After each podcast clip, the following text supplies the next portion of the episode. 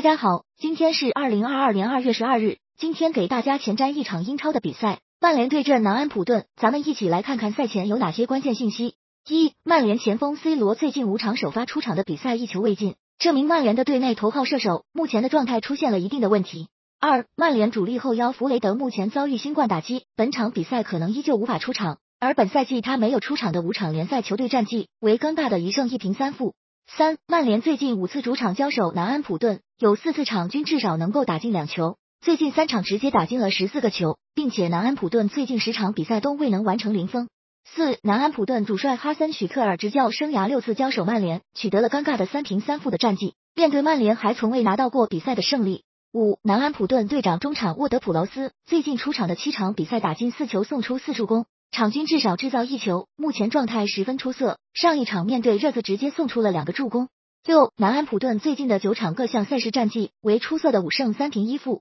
只有在联赛当中客场一比三输给了狼队，其余比赛有战平曼城、击败热刺以及客场击败西汉姆联这样的出色战绩。